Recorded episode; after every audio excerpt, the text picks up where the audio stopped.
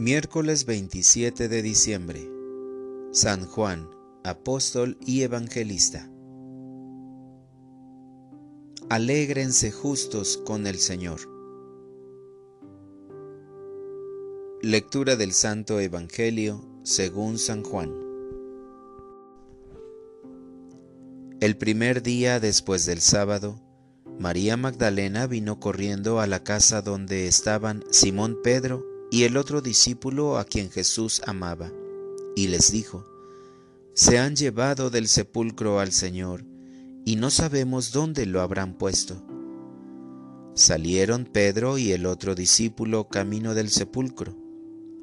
Los dos iban corriendo juntos, pero el otro discípulo corrió más a prisa que Pedro, y llegó primero al sepulcro, e inclinándose, miró los lienzos puestos en el suelo, pero no entró. En eso llegó también Simón Pedro, que lo venía siguiendo, y entró en el sepulcro. Contempló los lienzos puestos en el suelo y el sudario que había estado sobre la cabeza de Jesús, puesto no con los lienzos en el suelo, sino doblado en sitio aparte. Entonces entró también el otro discípulo, el que había llegado primero al sepulcro, y vio y creyó, porque hasta entonces no habían entendido las escrituras, según las cuales Jesús debía resucitar de entre los muertos. Palabra del Señor. Oración de la mañana.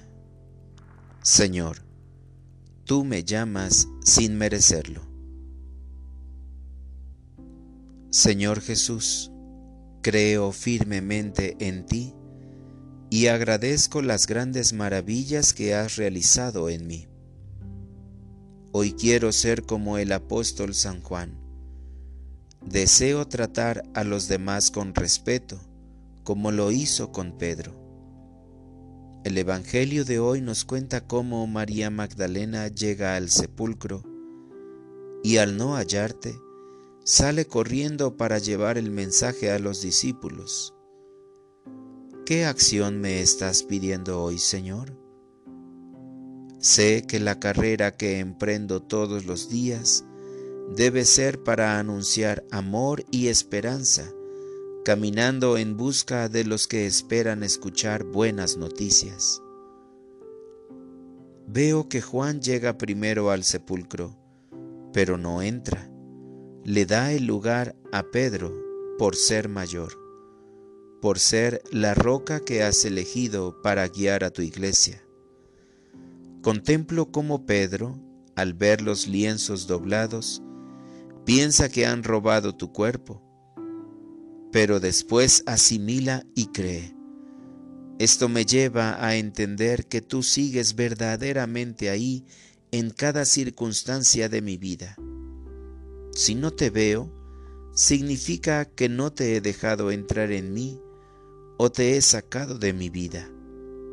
Siempre me llamas a ser tu discípulo. Por eso concédeme la gracia para poder hacer tu voluntad y no la mía. Para orientar mi vida.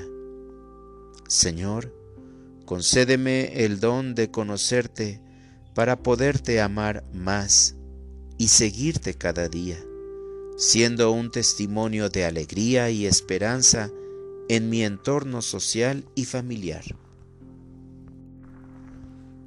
Gracias Señor porque siempre has estado conmigo.